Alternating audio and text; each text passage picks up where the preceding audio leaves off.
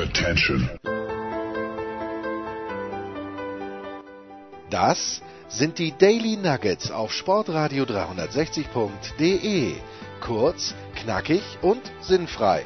Gemäß unserem Motto: hart in der Sache, nicht im Nehmen. Heute mit dem Blick auf Tennis. So, Herrschaften, es ist der Samstag, eigentlich ist Freitag, aber ganz ehrlich, Bastard, Newport, Umag, das sind sicherlich schöne Turniere, vielleicht sogar sehr schöne Turniere. In Schweden vor allen Dingen, da fahre ich vielleicht einmal hin, wenn ich viel Zeit und sonst nichts zu tun habe, aber wir haben uns ja doch versammelt, um vielleicht auch nochmal einen letzten, für mich sehr, sehr schmerzvollen Blick zurück auf Wimbledon zu werfen. Und wenn ich wir sage, dann meine ich zum einen in München Oliver Fastnacht, Dazon und Eurosport. Servus Oliver. Hallo und grüß euch. Und äh, in Wien Andreas Thürieu, der Tennisprophet. Servus Andi. Es ist mir eine Ehre, eine Freude und eine Auszeichnung zugleich. Grüß Gott. Bitte, das ist ein bisschen viel. Das, ob wir das verkraften können, weiß ich nicht. Wir haben das Geht letzte noch. Mal, am, letzt, am letzten Samstag haben wir es versäumt, on air Prognosen abzugeben. Und dann haben wir das off-air gemacht und ich darf sagen, ich war zu 100%, fa zu 100 falsch. Beim Andi weiß ich es nicht mehr, aber der Oliver war zu 100% richtig. Deswegen, Oliver, darfst du äh, jetzt einfach sagen, womit möchtest du denn gerne beginnen?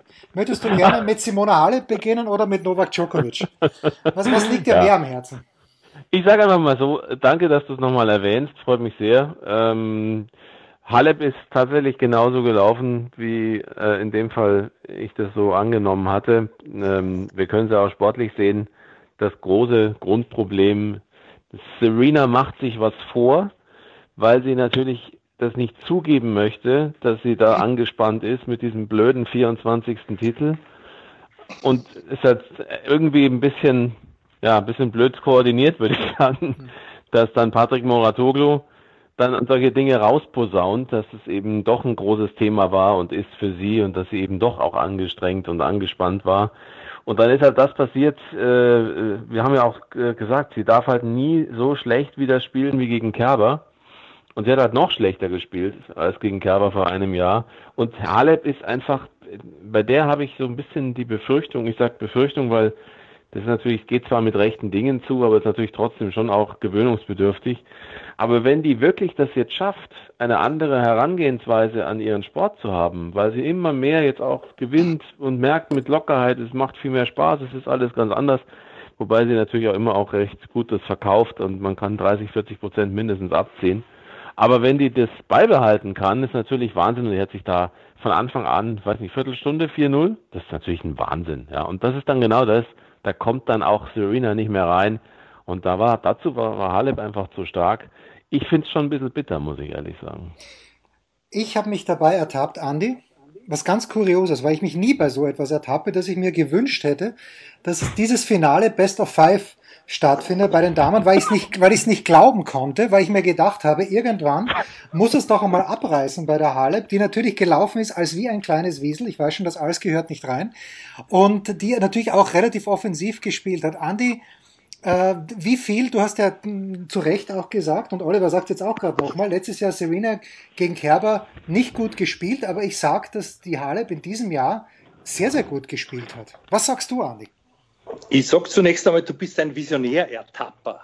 Ja, du hast dich dabei ertappt, visionär zu denken mit diesen fünf Sätzen, wobei die gab es ja schon einmal bei diesem Masters-Finale. Ich bin froh, dass es nicht der Fall ist, ohne zu sehr aufs Damen-Tennis hinzuhauen. Also der Gedanke gehört dir, den kommentiere ich auch nicht weiter. Ansonsten gratuliere ich dem Oliver sehr. Ich wollte das machen per WhatsApp, aber er ist ja ein, ein gestandener WhatsApp-Verweigerer für seine Einschätzung weil tatsächlich dieser Mentalaspekt so gravierend wieder sichtbar war, dass ich mich eines frage, sie hat ja auch schon in die positive Richtung mental Großes geleistet, äh, wie sie oder wie man in einem solchen Team mit so viel Erfahrung es dann eben nicht zusammenbringt, äh, ABC-Dinge, also Dinge, die sozusagen das, das Einmaleins des, des Mentalen in, in jeglichem Sport äh, ausmachen, nämlich eine, eine mhm. Vorbereitung auf die, das, was eintreten könnte und was für mich der große, große Unterschied war zum Novak Djokovic, der auch gesagt hat, interessanterweise in dieser Pressekonferenz, er wusste, was ihn erwartet. Er mhm. wusste, Roger ist in Hochform. Er hatte selber keinen besonderen Tag, das hat alles gestimmt. Aber er hat sich auf all diese Szenarien speziell eingestimmt und vorbereitet. Und das ist etwas, muss ich sagen, wenn, wenn das also offensichtlich eine Frau Williams vielleicht tut, aber halt nicht so, wie es sein sollte. Und dass sie dann so dasteht, da muss ich sagen, dass das gibt schon auch zu denken, ja, weil es dann ein Aspekt ist, der anscheinend dem Zufall überlassen ist. Auf der anderen Seite genau der gegenteilige äh, Aspekt, Null Erwartungshaltung. Der Oliver hat für mich zwei großartige Stichworte gesagt. Ich glaube, Spaß und, und, und Freude und Lockerheit. Ja, Spaß und Lockerheit. Und diese beiden Parameter siehst du ihr an und natürlich sie Zittern weg, all das. Aber, aber es ist, finde ich, unter Wert verloren worden von der, von der, von der äh, Serena Williams und ist natürlich wunderbar.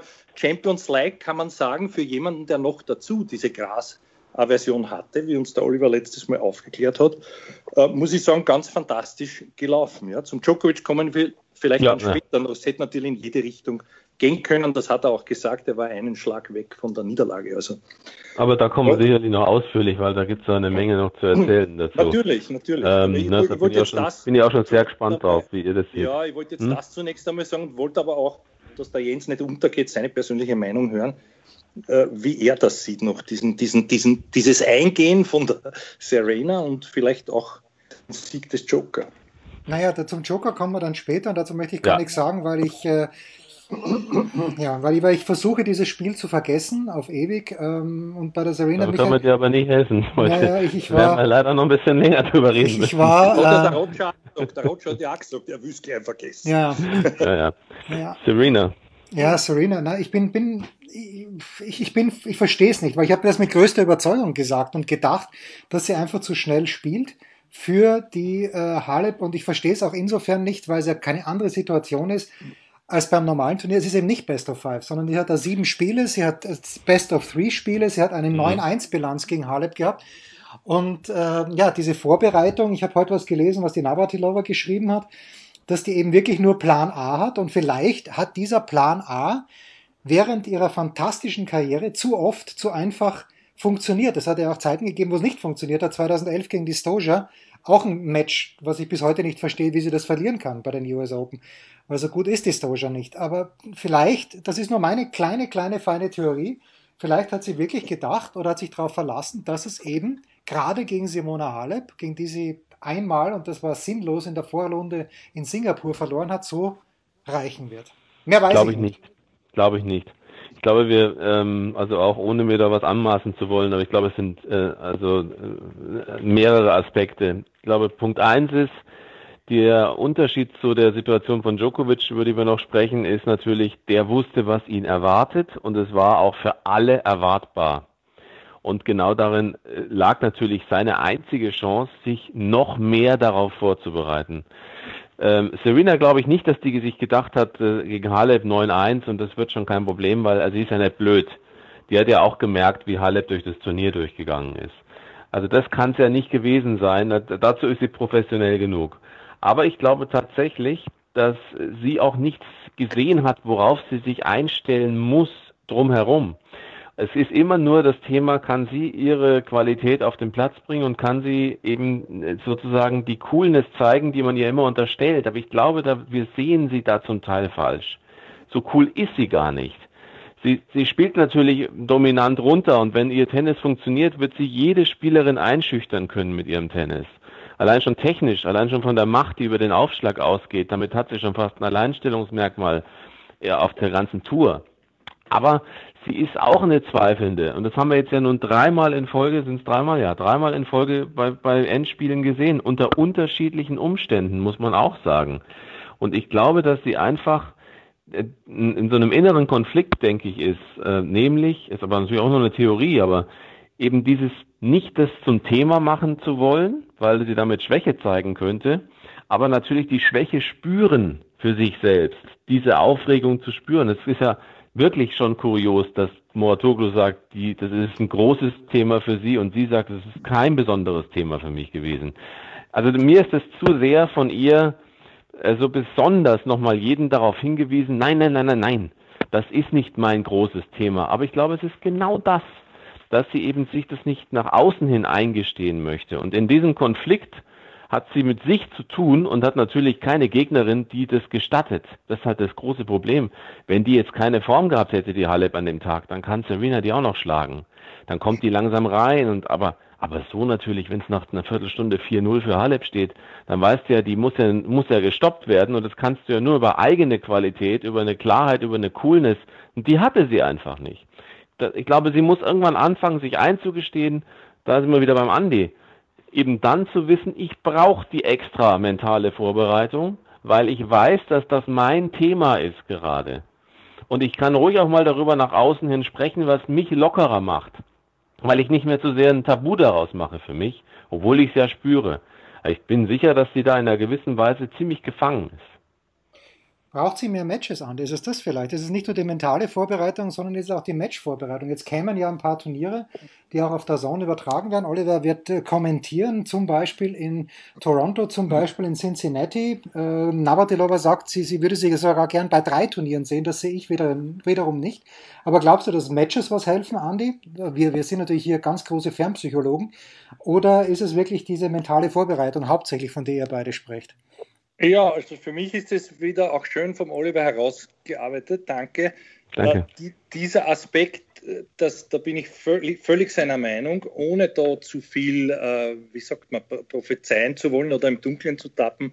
Es ist ein, es ist ein Kleinreden einer sehr, sehr wichtigen Sache und kleiner Widerspruch in sich. Äh, natürlich ist das Match anders gelaufen, 4-0 und so weiter, aber wenn ich dort im letzten Jahr genau dasselbe Problem hatte, an dem ich jetzt wieder scheitere, nämlich große Favoritenrolle, ja, äh, und, und, und dann passiert mir das wieder, egal, es ist halt jetzt austauschbar. Also in dem Fall war die Halep die krasse Außenseiterin, allein aufgrund der Statistik und, und stelle mich dem nicht im Vorhinein im Sinne eines auch, auch sozusagen dem Teufel ins Auge schauen, aber wenn der, wenn der Dämon mich dann überholt, sozusagen auch emotional, in dieser Drucksituation, da muss ich sagen, Hausaufgaben nicht gemacht, so hart das klingt. Und wenn ich es dann auch noch sozusagen schön rede und sage, na, na, das, das ist es eh nicht, dann da bin ich wieder bei dir, Jens, und da bin ich, da, ja, leider mache ich jetzt auch den Vergleich, das ist genau so, wie wenn der, der Finalist von Paris äh, sagt, er hat sich so aufregen müssen und das hat er auch am Platz gemacht,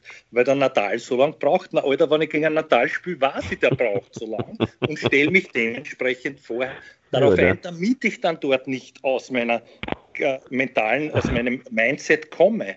Das ist ja ganz logisch. Nur wenn Leute so etwas nicht machen, dann ist es deren Problem. Nur ich bin einer, der das halt immer anspricht, weil ich denke mir, ist eigentlich logisch. Soll ich aus einem Fehler gelernt haben, muss ich mich dem stellen und mit mir beschäftigen und, und nicht nachher sagen, das ist eigentlich eh kein Thema. Also in, in, in dem Sinn sind das halt Schönwetterspieler und, und andere setzen sich eben nachhaltiger damit auseinander. Du hast ja gesagt, Jens, die Frage nach mehr Turnieren spielen, wenn ich das noch äh, kurz beantworten darf. Es hat ja auch irgendwie da eine große Diskussion jetzt gegeben, unter anderem auch nach Vasilova. Äh, fehlt ihr das Finale spielen. Es ging ja nicht nur um mehr Turniere, ja, ja. sondern es ging ja ihr darum, sie hat ja gesagt, ihr fehlt die Situation, ein Endspiel zu spielen und dann im Endspiel alles zusammenzubringen, was sie dann theoretisch wiederum, da sind wir auch wieder zusammen, glaube ich, alle, äh, Andi, aber auch wieder an, an, an dich anschließend, dieses, so ein bisschen eine Autosuggestion letztlich, also so ein bisschen ein Simulieren dessen, was dann im Ernstfall passiert, wenn es um diesen ganz großen historischen Titel geht weiß ich vorher aber auch schon, hm, ich kann auch mal Finals gewinnen, wenn ich schlecht reinkomme. Ich kann in so einem Endspiel meine Topform abrufen, die ich vielleicht zwei Wochen, zwei Tage vorher hatte. So, das funktioniert. Und das ist ja so ein bisschen der, der Hinweis gewesen von Navratilova und äh, so die Gedanken, die man auch haben könnte. Ich glaube aber, dass das ein Tick zu weit führt, aber es ist sicherlich auch ein Aspekt, der interessant sein könnte, es mal auszuprobieren, wobei natürlich nicht gesagt ist, dass sie dann bei den Turnieren auch wirklich immer Finale spielen würde. Weil die Frage der Motivation natürlich auch immer noch eins ist, wir dürfen nicht vergessen, ihr ganzes Leben hat sich total verändert durch die Geburt der Tochter. Und das sagt sie ja auch immer wieder mit allem, was dazugehört. Ich glaube schon, dass keiner so wirklich richtig einschätzen kann, wie es ihr wirklich geht. Aber was man sieht und was man hört und was man liest von ihr auch, das ist schon sehr, sehr viel an Dingen, die, glaube ich, sie zu einer anderen Person haben werden lassen. Ich glaube, die muss sich wirklich finden in der Situation. Ich glaube, dass sie den 24. nie wiederholen wird. wenn sie nicht, wenn sie nicht wirklich auch hart daran mental arbeitet. Ja, also zu dem Gedanken noch, sicher ist da was dran, weil wenn du im Finale dir mehr Druck machst oder, oder dir mehr Druck entsteht von außen und du unbedingt diesen Titel willst, auch wenn du dann sagst, das fehlen dir selber Finalsituationen, naja, dann, dann spiel halt, ich weiß nicht, ob das jetzt, ob das jetzt ein Plätzchen ist, aber es muss ja nicht Mallorca sein oder, oder was da war, aber dann spiele ich halt was Kleines, so wie es der Roger Jahr für Jahr eigentlich macht und, und, und, und probiert sich dort noch aus auf Rasen. Ja? Und dann, wenn es bis ins Finale geht, ist gut, wenn nicht, dann nicht. Aber natürlich ist das dann auch eine, eine kleine Facette des Selbstvertrauens.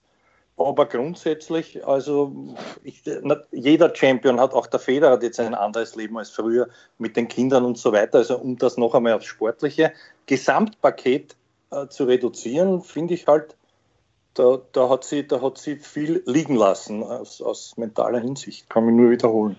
Und sie war kurz davor ja sogar Mallorca eventuell zu spielen. Es war Eben, eigentlich ja. zwei Tage vorher sogar noch die Chance darauf, dass sie eine Wildcard bekommt, dass sie die annimmt, weil sie ja sogar davor dort trainiert, also eigentlich ihre ersten Schritte wieder gemacht hat. Sie hat ja dort trainiert, sie war ja da. Also es ist nicht so, dass es äh, völlig ausgeschlossen war für sie. Es ist nur zu früh gekommen. Ne? Und dass sie dann nicht, dass sie dann nicht noch E-Spawn spielt, ist auch klar, weil das einfach in ihre Routine nicht reinpasst. Das ist, kann ich nachvollziehen. Mhm. Ähm, ne? aber, aber es geht, glaube ich, so generell um, um mhm. mehr Turniere spielen, aber man vergisst dabei natürlich schon auch, sie war nicht immer, nicht immer fit. Also sie kann natürlich auch nur spielen, wenn sie wirklich sich gut fühlt. Und denke, dann sollte aber zumindest auch noch sagen dürfen, ich glaube, dass schon nochmal, dass auch das Leben für sie als Mutter, als Frau, die das Kind geboren hat, ausgetragen hat mit den ganzen Komplikationen, die dabei eine Rolle gespielt haben, weswegen sie sich hat irgendwie behandeln lassen müssen, auch psychologisch, wie sie ja sagt.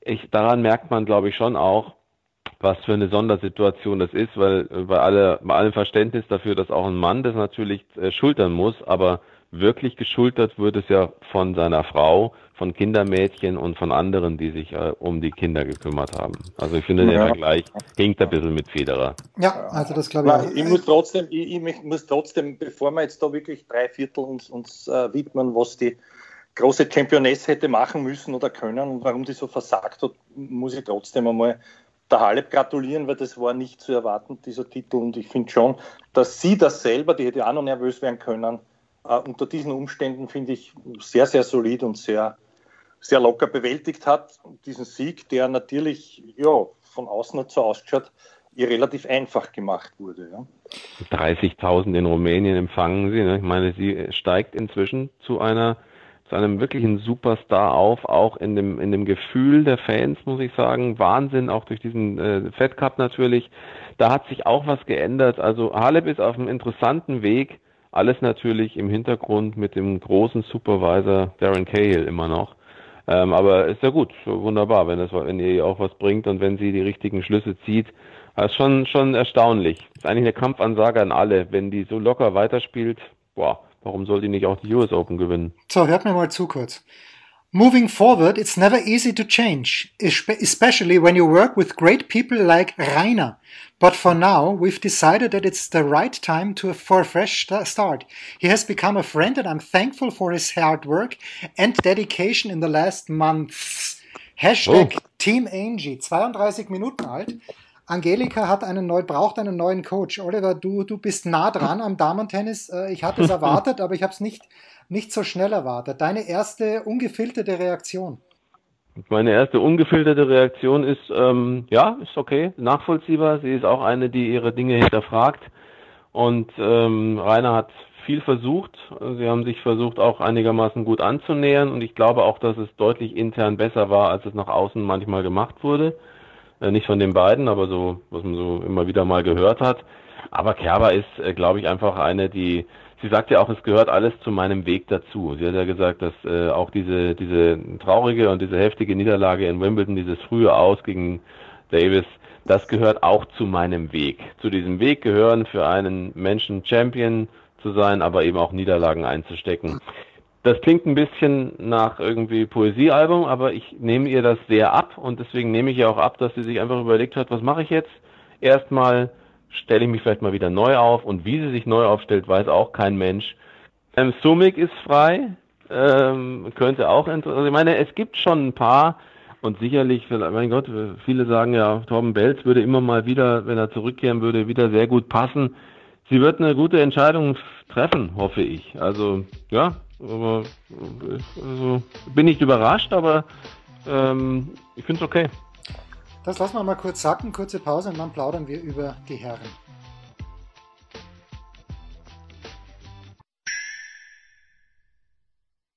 Was kommt? Wer gewinnt? Wo geht's weiter? Unser Blick in die Glaskugel.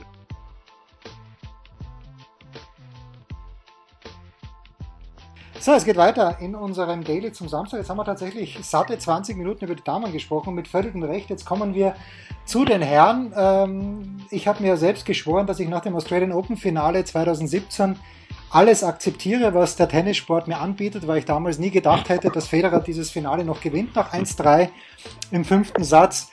Und deswegen nehme ich sportlich, äh, weil ich auch nach wie vor nicht verstehe, warum Djokovic Satz 2 und Satz 4 hergeschenkt hat. Djokovic war mit Break vorne im fünften Satz, hätte auch schneller ausgehen können. Ja, ich habe gelitten wie ein Schwein. Andi, du natürlich nicht, weil dir Federer und Djokovic beide wurscht sind. Aber jetzt, jetzt, jetzt darfst du anfangen. Was, äh, Danke. was nein, nein, du mitnimmst. Da widerspreche ich energisch, die sind mir nicht wurscht, sondern ich habe halt einen noch lieber. Es ist wirklich so, es ist mir auch der Djokovic in keiner Weise unsympathisch. Im Gegenteil, ich schätze ihn, weil ich ihn für sehr intelligent halte, einen, der sehr viel reflektiert das geht ja auch daraus hervor, aus dieser, aus dieser wirklich äh, generalstabsmäßigen Vorbereitung psychischer Art und Weise. Und er hat ein paar sehr, sehr gescheite Sachen gesagt. Natürlich hat auch das Glück für ihn eine, eine große Rolle gespielt. Von der Dramaturgie her hätte ich mir mehr gewünscht, dass Federer gewinnt. Ich war dann auch fast entsetzt. Du hast jetzt auch viel Richtiges gesagt. Andererseits muss man sagen, der Roger hat für mich das schon im ersten Satz vergeben. Das war mir der Grundstein im Tiebreak des ersten Satzes, mhm. überhaupt so lang gehen zu müssen. Und wenn ich dann ein 6-1 draufsetze und habe 2-0 Sätze, schaut es wieder anders aus. Da kommt der andere nicht mehr so rein. Aber gut, egal, es war, wie es war. Also da kann man jetzt nichts sagen. Natürlich kann man sich jetzt auch überlegen, warum schlagt er zwei Asse zum 40-15? Dann, dann ist dieser eine halbherzige Angriff, wäre es besser gewesen mit Slice in die Mitte. All das ist halt nicht so gewesen, was soll man machen? Ich finde, er hat es unheimlich fair, also wahnsinnig fair, wahnsinnig sportlich kommentiert gleich danach, war sehr gefasst und ich finde auch nicht, dass, dass, dass äh, jener, der ihn besiegt hat, da zu arrogant war. Im Gegenteil, ich glaube, der hat sich bemüht. Da nicht Na, beide, beide, das war, das war vorbildlich. Also ich, ich habe das wunderschön, also im Sinne ja. einer Sportlichkeit und, und eines Respekts für den Gegner und auch dem Publikum gegenüber super gefunden. Ähm, und, und ich glaube, man kann natürlich dann auch sagen, es war Glück. Also in Wahrheit, was willst du machen? Einmal geht es gut, einmal nicht. Ne? Und, und, und was, was soll man dazu sagen? Schade, schade, schade. Er hat alle Möglichkeiten gehabt. Ja, es wäre natürlich wirklich wunderbar gewesen, aber, aber ist, das Leben ist kein Wunschkonzert. Ja. Und, und, und stark vom anderen, dass sich der nie aufgegeben, dass er auch gesagt hat, er hat sich hat sich bemüht und er hat, er hat predicted, also er hat sich immer vorstellen müssen, einreden müssen, sich selber als Sieger zu sehen, egal wie, nicht cocky und nicht, nicht, nicht überdrüber, aber mit dieser Gewissheit, ich gewinne das heute. Ja? Und ich, ich, muss nicht glänzen dabei, ich bin nur so aufmerksam, mich nicht selber dieser Chance zu berauben, weil, wie man gesehen hat, es kann ja auch, wenn es nicht ein Fehler ist, noch eine halbherzige Aktion kommen und den haue ich ihm dann vorbei. So lange bin ich dabei. So lange bin ich aufmerksam und ich finde, das sind auch Qualitäten. Noch dazu, wenn ich selber, und das muss man sagen, keinen spielerisch, keinen Glanztag hatte im Gegensatz zum Federer, also aus der Djokovic-Sicht. Das sind so meine, meine Überlegungen zu dem Ganzen. Ja. Oliver, ja. schließe an. Ja. Oliver, bitte. Viel, viel wieder, viel Wahres. Ähm, es gab eine Situation, wo er schon ein bisschen gepisst war, äh, wo er ziemlich sauer war, dass sich Djokovic nicht entschuldigt hat. Habt, könnt ihr euch erinnern an die Situation, als er dann sich nochmal umgedreht hat. Und ich hatte auch nicht den Eindruck, dass es der allerherzlichste Handshake war. Also ich hatte den Eindruck, dass Federer einfach, also es war, war okay, also nicht unherzlich, aber es muss ja auch nicht immer herzlich sein ich war eigentlich ganz froh, dass der sich auch mal ein bisschen wegdreht. Weil Federer wollte nichts hören von Djokovic. Das war einfach nur, der, ich glaube, er wollte raus aus der Nummer, nicht irgendwie noch hier die Hand auf den, auf den Brustkorb irgendwie draufgetätschelt bekommen, so nach dem Motto toll und so, Junge, du hättest es eigentlich auch verdient oder so ein Quatsch. sondern es war schon, äh, es hat tief gesessen und es ist nachvollziehbar, weil er natürlich in den Tiebreaks einfach nicht sein bestes Tennis gespielt hat. Das hätte und und was mich wirklich sehr wundert ist, äh, für mich war das zum Teil auch so, dass ich den Eindruck hatte, dass er in den Tiebreaks anders gespielt hat. Äh, ich finde, er ist mehr am Netz gewesen. Es gibt, glaube ich, sogar eine Statistik dazu, wie oft er am Netz war in den Tiebreaks. Und ähm, ist dann, hat also nicht dem, dem Djokovic sozusagen keine Angriffsflächen geboten. Ich finde ja, dass Federer das in einer super Balance gespielt hat, das ganze Match. Also in den, der, in den Situationen, in denen er glänzen konnte, war er auch einfach taktisch verdammt gut. Er hat sich besser bewegt, er war aggressiv, wenn es gepasst hat, er war abwartend, wenn er, wenn es, wenn es möglich war. Er hat, finde ich, dann im, im Schnitt besser auch die Bälle platziert. Es war viel Defensive von Djokovic. Also der bessere Spieler war für mich an dem Tag Federer, trotz allem. Und dass Djokovic gesagt hat, dass eigentlich Federer der bessere war, sagt das ja auch relativ deutlich. Aber was ich von Djokovic stark fand, war die Art, wie er den zweiten Satz hat gehen lassen. Das hat mir sehr gut gefallen. Dieses, dieses auch im zweiten und vierten Satz hat er einfach in einem gewissen Moment, vierten hat er es nochmal versucht, aber im zweiten war für ihn das hat er so ein bisschen dann laufen lassen und sich wieder auf den dritten sehr konzentriert. Und was Andi gesagt hat, das ist für mich eigentlich der, der ganz große Punkt. Die mentale Stärke von Djokovic, die hatte allein schon diesen Titel verdient. Also allein darüber hatte er den schon verdient, weil er hat auch gesagt, dass er zum Beispiel mit diesen Federer, Federer rufen, hat immer sich vorgestellt, die würden Nole, Nole rufen. Allein die Herangehensweise, da könnten echt die äh, 90, 95 Prozent aller Damen und wahrscheinlich irgendwie 80 Prozent aller Männer können da echt was lernen. Er hat, wie Andi gesagt hat, er hat sich voll darauf vorbereitet auf diese Situation, über die ich nachher noch gerne zwei Takte verlieren würde, aber jetzt nicht. Und deswegen, also ganz großen Respekt, wie er das Match noch gewonnen hat, aber wieder eine von bitteren Niederlagen, weil völlig überflüssig, sind wir ehrlich, von Federer. Thema Vorbereitung. Ich habe ihn jetzt in Wimbledon nicht eigentlich, also im Finale dann sowieso nicht, auch in den Runden davor nicht in der Box gesehen, aber dieser Craig O'Shaughnessy, der, der sich selbst sehr, sehr gut als Zahlenguru verkauft. Ich hatte in Paris zweimal mit dem zu Mittag gegessen. Das erste Mal vom Spiel Djokovic gegen Zverev und das zweite Mal, bevor Djokovic gegen Team gespielt hat. Und ich habe halt so ein bisschen reingehorcht und ich weiß nicht, wie viel der Djokovic ihm glaubt, aber zumindest äh, der, der O'Shaughnessy, der hat genau gesagt, was der Plan ist. Und das, das fand ich schon erstaunlich, dass man so genau einen Plan formuliert. Das hat jetzt nichts mit der mentalen Seite zu tun, die natürlich überragend ist bei Djokovic, immer schon besser war bei Djokovic und bei Nadal als bei Federer. Aber auch diese andere Vorbereitung, eigentlich nicht überrascht zu werden, überrascht zu werden zu können. Da ist ein zu zu viel drinnen. Aber ich hoffe, ihr wisst, was ich meine. Das ist überragend vorbereitet und äh, ich bin kein Fan von Djokovic, aber ich ziehe meinen Hut, weil es einfach Wahnsinn ist. Und der wird natürlich ja. alle Rekorde brechen, Andi. Naja, das, das weiß ich noch nicht. Aber um, um auf das äh, einzugehen, da beneide ich dich darum um dieses Gespräch mit dem äh, Statistiker, obwohl ich kein Freund bin. Es, ich, ich finde auch, dass man dann im Nachhinein irgendetwas, so wie jetzt könnte man sagen, okay, ja, man muss unbedingt Medaillen, muss man nicht. Muss man nicht. Nur, man darf auch keinen Aspekt vergessen und ich finde, darin ist der Djokovic der Allerbeste, eben sich ständig auch zu überlegen, was brauche ich, was könnte ich noch dazu nehmen. Jetzt nehme ich halt den Statistiker. Ich komme in dieser Partie gegen einen Federer gar nicht dazu. Da ist es dann wurscht. Vielleicht sitzt er dann auch deshalb nicht da, weil warum? Ich habe ja schon gewusst, ich werde da in der Defensive sein. Wie er dann auch gesagt hat, ich bin eigentlich immer nur auf der Fersen gestanden. Ich konnte nur reagieren. Ich konnte gewisse Aspekte meines Spiels nicht hineinbringen.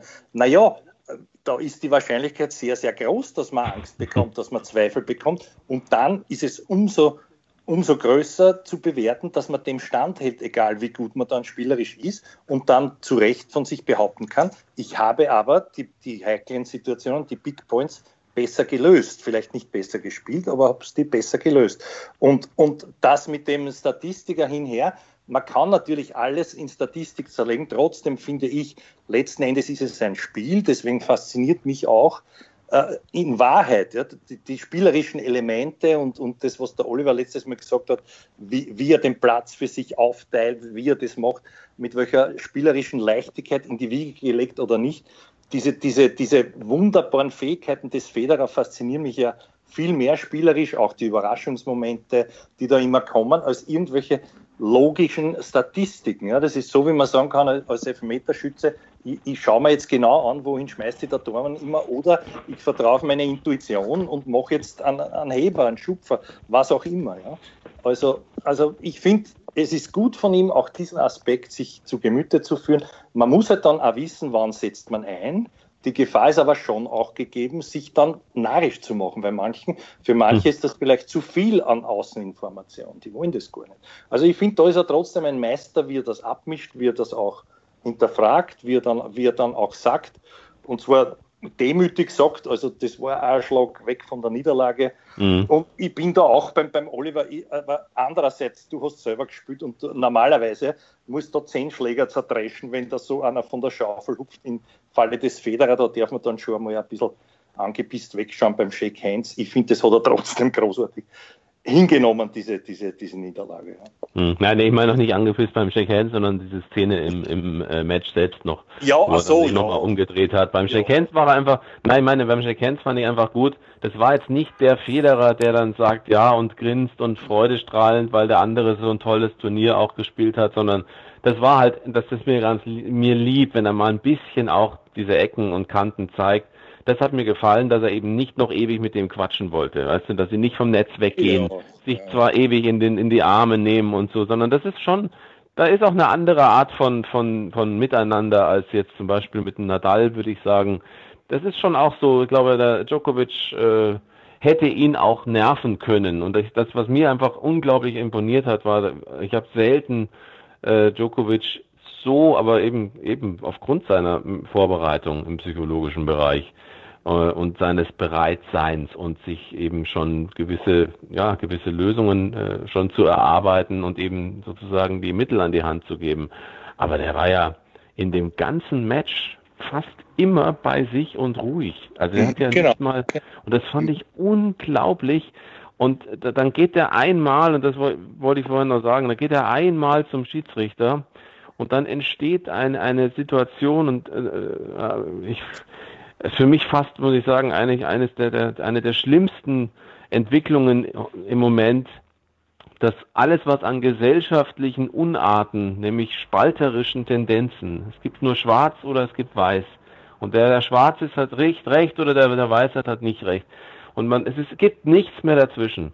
Und die Art und Weise, wie die auf den eingeprügelt haben verbal, wie die den ausgepfiffen haben, wegen einer kurzen Nachfrage beim Schiedsrichter, habe ich mir noch gedacht, also man kann nicht sagen, früher war alles besser, das ist, bin ich weit davon entfernt. Aber das hat mit All England äh, Lawn Tennis Club, das hat mit Stil, mit heiligem Rasen, hat das nichts mehr zu tun. Das hat auch nichts mehr damit zu tun, dass man für jemanden ist. Aber wenn man gegen jemanden dazu auch ist, das ist für mich, war zum Teil für mich echt erschreckend. Und dass das ein Tennis immer mehr um sich greift, und zwar auf der Herrentour ganz speziell, finde ich ganz, ganz schrecklich. Also äh, macht mir den Sport auch zum Teil kaputt, das, das sich anzuschauen. Halle war ja das Gleiche. Da ist der Federer auch gegen alles zum Sieg geschrien worden. Ähm, also ich finde es, dass die Gegner besser geschützt gehören und das noch als letztes äh, wahrscheinlich äh, kritisch für euch gesehen. Ich finde, Federer müsste seine Macht, die er hat, muss vielleicht mal darüber nachdenken, ein paar Worte darüber zu verlieren, um die Menschen wieder ein bisschen auf eine gute Bahn zu bringen. Es kann nur einer und das ist er selbst. Betretenes Schweigen in Wien. Ja, nein, ich habe hab darüber nachgedacht, aber es ist vielleicht ein bisschen viel verlangt, wenn ein Aspekt, der ihm natürlich zugutekommt, den anderen damit gleichzeitig schädigt dass er den nicht, dass er den nicht neutralisieren würde. Würde, glaube ich, niemand machen. Nicht im Match meine ich, sondern nee, ich meine nein, nein, Entschuldige. Ich, nein, ich weiß, von der Wahrnehmung des Publikums her und von dieser fast partisan Crowd Rule, die es ja. im Davis Cup gegeben hat, eine solche Stimmung, gebe ich dir recht, ist natürlich unfair für den einen. Auf der anderen Seite, es gibt nur diesen sentimentalen, der ist schon 38, der ist der hat da immer gewonnen. Das ist eigentlich unser, unser Roger. Ja. ja. Wir sind zu 90 Prozent. Natürlich geht auf der anderen Seite das dann voll gegen den Djokovic. Und ich finde, da, da war er auch, ich finde, es liegt nicht nur an ihm oder nicht so an ihm selber, wie er selber auch glaubt und damit diese, diese Diskussion und, und dieses verweichlichte äh, Element hineingebracht hat, naja, er muss überall um Liebe betteln und um Anerkennung. So ist es ja dann auch wieder nicht. Es gibt halt nur zwei, die sind halt noch beliebter, wenn man es positiv formuliert. Das ist aber eine Tatsache. Und damit hat er sich, glaube ich, da jetzt äh, korrekt verhalten. Er hat halt einmal reklamiert. Ich gebe da recht, es ist übergeschwappt, aber ich glaube nicht, dass der Federer hergehen muss und sagen muss, Leute. Äh, nee, ist mir nee, jetzt ich meine, viel, sondern der nimmt ja die Energie mit mhm. vom Publikum, den tragen ja auch die Leute. Ja, ja ich meine ja, Entschuldige, Anne, wenn ich dich unterbreche, aber, aber ich meine es eben genau nicht an dem Tag, sondern ich meine, dass er sich irgendwann mal überlegen aber, weil könnte. Du Halle auch als Beispiel und da war es ja auch so. Also das ist ja, das ist ja ein Effekt, der jetzt. Dass er zum Beispiel während er nicht spielt. Er wird, desto mehr wird das Publikum, glaube ich, sich für ihn so verhalten. Ja, ja. Aber nicht bewusst unfair dem, dem der Doch. Halt drüben Doch. gegenüber Das glaube ich nicht. Genau, das war eben, äh, haben sich ja auch einige beschwert. Also ich meine, so ist es ja nicht. Es ist ja auch nicht so, dass das an allen Spielern abprallt. Ähm, doch finde ich eben schon, dass das eben zum Teil ausartet. Und das ist genau meine Kritik, dass das Publikum einfach keine Maß mehr, kein Maß mehr in dieser, in dieser Unterstützung von Federer kennt. Und dass denen auch keine richtige Einheit geboten wird. Und ich meine, er könnte sich überlegen, ob er mal sozusagen das in eine richtige Bahn lenkt und damit mhm, meine ich jetzt. Ja, mit einer Bemerkung oder so, ja, hast du Damit meine ich nicht während des Matches, Andi, ja, und auch nicht während des Turniers, sondern irgendwie jetzt zum Beispiel. Ja, Einfach mal in so einem guten Interview von mir aus irgendwo in, weiß ich nicht, Vogue, Playboy, Tennismagazin, irgendwo, keine Ahnung, wo alle irgendwie einigermaßen, das meine ich nur, weil er ja ein Mensch ist, der auch Verantwortung äh, hat, auch letztlich. Und ich finde, es ist keine gute Entwicklung. Das meinte ich nur. Aber wie gesagt, das wird gesagt, Andre, es wird Andre Antic freuen, dass er auf eine Stufe mit, äh, mit dem Playboy und mit, oder sein Magazin auf eine Stufe mit Playboy und mit ähm, der Vogue vor allen Dingen gehoben wurde. Aber mit naja, Vogue, die Vogue, ich meine, er ist, entschuldige mal, das ist ein Haus ein und Ventur, Hof. Ja, erstens das ist ein Haus und Hof, zweitens ist es ja ein Stil, den er auch gerne bedient. Ich habe jetzt nur Playboy gesagt, weil es jetzt auch nicht unbedingt so ist, dass es da nur die, der größte Schrott drin steht nee, und dass da sich nicht auch schon andere Leute mal geäußert haben. Es geht mir einfach um eine gewisse Art von Hochglanz, auf unterschiedliche Zielgruppen gerichtet und von mir aus natürlich dann auch in den ganzen Tennis-Fachmagazinen.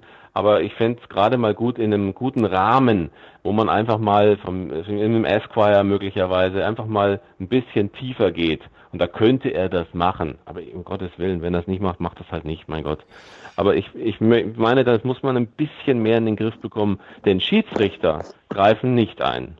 Das haben wir leider mitbekommen bei diesen Ja, das, da, ich wollte gerade sagen, noch anmerkend, in Wahrheit müsste das halt die Ausgewogenheit des Publikums ja. immer, noch, immer noch auch der Schiedsrichter ja. Gefühl haben. Jetzt ist die Frage, wie weit darf er das, wie weit soll er das, weil wir haben ja gelernt, bei Kyrgios und Co. ja nicht Partei ergreifen, auch wenn das menschlich nachvollziehbar ist für irgendeinen. Ist natürlich eine heikle Geschichte, müsste aber da übergeordnet aufgetragen werden, sage ich jetzt. Ja. Da, da bin ich bei dir und das ist ein guter Gedanke. Den lassen wir ruhen. Wir machen eine kurze Pause, weil ich muss gleich auf die Autobahn und dann überlegen wir uns, wer könnte unser Mitarbeiter der Woche sein.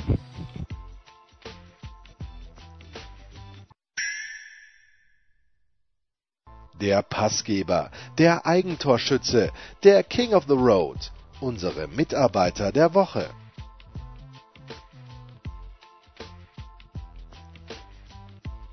Ja, schön, wie das dahin geht. Es schmerzt auch gar nicht mehr so sehr. Ich merke schon, die Zeit heilt wirklich fast alle Wunden. Wahrscheinlich renne ich noch nächste Woche herum wie ein geprügelter Hund. Aber äh, wurscht. Nein, nicht wurscht. Mitarbeiter der Woche. Ja, schwierig, schwierig. Äh, letzte Woche habe ich, glaube ich, angefahren. Ich Ich kann jetzt schon wieder den gleichen nehmen wie letzte Woche, obwohl er sich irgendwo verdient hat, wenn sich noch jemand erinnern kann, wenn ich da gehabt habe. Na. Ach, den hast, den hast du gehabt nochmal. Ich, ich glaube, ich habe Nicola Mahut genommen. Ach, du hast immer was, ja. Mhm. Und ich meine, und jetzt nimmst du wieder. Na, ich meine, allein dieses Finale, das der, nein, ich nehme die, ich nehme tatsächlich die, die Doppelsieger, weil ich habe da auf atp.com, man weiß natürlich nicht, ob das alles zu hundertprozentig stimmt, aber wenn nur 80 Prozent stimmen, dass sich Juan Sebastian Cabal und Robert Farrar kennen, seit sie fünf Jahre alt sind und ich weiß noch, dass die in München gespielt haben und die haben total schlecht gespielt und sind nur reingekommen, weil zu wenig Doppel waren gefühlt. Und jetzt äh, sind sie Nummer eins der Welt gemeinsam und haben das erste Mal ein Grand Slam Turnier gewonnen. Noch dazu in so einem Finale, äh, das natürlich auch in die andere Richtung hätte gehen können. Viermal Tiebreak und dann 6-3 im fünften Satz. Das sind meine beiden Mitarbeiter, Juan Sebastian Cabal und Robert Farrar. Die mögen sich und wenn es menschelt, dann ist für mich immer alles gut. das stimmt. Du, ja, du springst an so, so Tränendrüsengeschichten. Da ja, natürlich, natürlich. Das, ist, das, das wissen wir, das kennen wir doch vom Jens. Ja, ich finde aber, sie müssen hoffen, dass sie nicht ein bisschen in das, in das Fahrwasser des One-Hit-Wonders äh, der, der miesen Gravice äh, kommen. das finde ich, dass also jetzt, damit man verzeihen will, das, das, das dümmlich angehauchte Wortspiel, das doch ein bisschen einen Intellekt erfordert, wenn man genau drüber nachdenkt. Aber nein, also so One-Hit-Wonder, da sehe ich sie schon besser. Aber ich glaube, mir hat noch was sehr gut gefallen, was ich auch noch loswerden wollte. Äh, die Einschätzung des Oliver zur Angie Kerber. Ich glaube nämlich schon auch, dass das sehr gescheit und vor allem realistisch ist von ihr jetzt nicht, dass sie den Trainer aushaut, sondern sich selber einmal zu sehen, auch Niederlagen akzeptieren zu müssen, äh, da nicht, nicht von sich zu erwarten, wenn man sagt, sie hat da und dort wirklich über ihre Verhältnisse gespielt, dann neigt dieselbe auch dazu im, im Sinne des Yin-Yang, manchmal unter ihren Verhältnissen. Das, das finde ich auch ganz okay. Und, und sie weiß ja, und ich glaube, das geht auch diesen beiden so, die wissen ja, dass sie in Wahrheit keine Brian Bryant sind und, und die Angie wird keine, egal wie sie sich jetzt noch bemüht und ein paar Jahre hat sie noch zur Serena, das wird es nie werden, das wird sie nie erreichen. Also es wird immer allalong bessere geben und, und das, das wollte ich halt da noch, dazu auch noch sagen. Mitarbeiter, Durieux, gar nicht mehr, mehr dazu passen. Mitarbeiter. Mitarbeiter, ja. Na, mein Danke. Mitarbeiter kann nur Novak Djokovic lauten aus den bereits äh, äh, erklärten Ursachen. Also ich finde ganz, ganz großartig. Man kann auch sagen, es war ein Glück, dass der andere da Pech gehabt. Für mich war es mental fantastisch und zeigt, wie wichtig der Aspekt ist. Deswegen mein Mitarbeiter der Woche. Wohlverdient. Jetzt, Wohlverdient. Ich, ich, weiß gar nicht, wer das Mixed gewonnen hat. Das wäre der einzige Mann, der, der einzige Wimbledon-Sieger, der noch nicht genannt wurde. Naja, also Mitarbeiter müsste natürlich ganz klar Barbara Strezova sein, aber ähm, ja. äh, ist mir jetzt allerdings nur diese Kurzerwähnung wert. Denn äh, Mitarbeiterin äh, der Woche ist für mich tatsächlich Gabine Muguruza, die es geschafft hat, sich äh, endlich irgendwie von Sam Sumik zu trennen. Wir haben ja letzte Woche das mal angesprochen. Ich, und zwar nicht, weil ich gegen den Sumik irgendwas habe, ganz im Gegenteil. Ich halte ihn für einen exzellenten Coach, der leider gar nicht ausspielen konnte, was der alles kann. Der, vor allen Dingen Azarenka, äh, für Azarenka der vielleicht wichtigste aus meiner Sicht in dem Schritt hin, nicht nur zu den Grand Slam Titeln und zur Nummer eins, sondern eben auch zu einer großen Eigenverantwortung im Spiel auch war. Denn es ist ja alles andere als so, dass das würde der Sumik gerne auf den Platz kommen und coachen, sondern er sagt, im Idealfall macht es die Spielerin alles selbst. Also das äh, war für ihn sicher auch nicht einfach. Und ich habe gehört, ähm, dass sie wohl jetzt in der Akademie von dem großen Freund vom Andi äh, jetzt dann äh, Schritte gehen wird, nämlich beim David, beim Ferrer. Ähm, da bin ich gespannt, in welcher Funktion Ferrer selbst mit ihr vielleicht auftaucht. Keine Ahnung. Also ich will nicht spekulieren, aber das habe ich gehört, dass sie da wohl in der Akademie äh, sich aufhalten soll. Der Jens will sich ins Auto hauen, ich bin trotzdem frech, du kennst mich und ich verlängere das wieder unnötig, aber äh, im Sinne der österreichischen Politik muss die Frage gestattet sein, nämlich die Frage von der Frau Muguruza an dich, wo war meine Leistung? Also für den für das Verleihen des Titels der Mitarbeiterin der Woche, nur dass den Trainer aushaut? Die Leistung ist, sich zu lösen aus einer Situation, die äh, bekanntermaßen nicht nur was Tennis angeht, sondern auch eben in dieser gesamten Konstellation, glaube ich, für sie nicht einfach war, ihren Weg zu gehen. Ähm, und das ist eine, das ist eine unglaubliche äh, psychologisch-mentale Leistung von ihr, glaube ich. Das ist eine persönliche große Leistung, ein Riesenschritt ähm, denke ich. Äh, deswegen ist es äh, sehr positiv zu sehen, dass sie das jetzt wagt, dass sie sozusagen diese diesen Halt, der ihr aber immer wieder auch äh, angeblich oder eben augenscheinlich äh, manchmal auch gefehlt hat bei diesen Coaching-Situationen, aber da ist natürlich ein besonderes Spannungsverhältnis zwischen den beiden da äh, gewesen über die Jahre und dass sie das sich sozusagen so ein bisschen von den Ketten ein bisschen befreit, um es jetzt mal etwas übertrieben zu sagen. Das finde ich ist schon ein guter Schritt in der Persönlichkeitsentwicklung wahrscheinlich auch wichtig. Wer gewinnt, bastard, wer gewinnt, Umag. ja, da, das ich will den Jens aufhalten, wo fährst du hin? Das überhaupt? klären, ich fahre zurück aus der Steiermark nach München und je früher ich jetzt loskomme auf diese mindestens vierstündige Fahrt, umso lieber ist mir das. Danke sehr, Andreas Thürieu. Du bist in der Steiermark. Ich bin in der Steiermark. Danke, Oliver okay, Fassner. Ja. Und ähm, ja. Fahr vorsichtig und toi toi toi. Dankeschön. Ja, genau. Wir hören uns wieder. Komm gut durch. Servus. Das waren die Daily Nuggets auf Sportradio 360.de. Versäumen Sie nicht alle anderen Podcasts aus unserer sympathischen Familienwerkstatt. Schon gar nicht die Big Show. Jeden Donnerstag neu.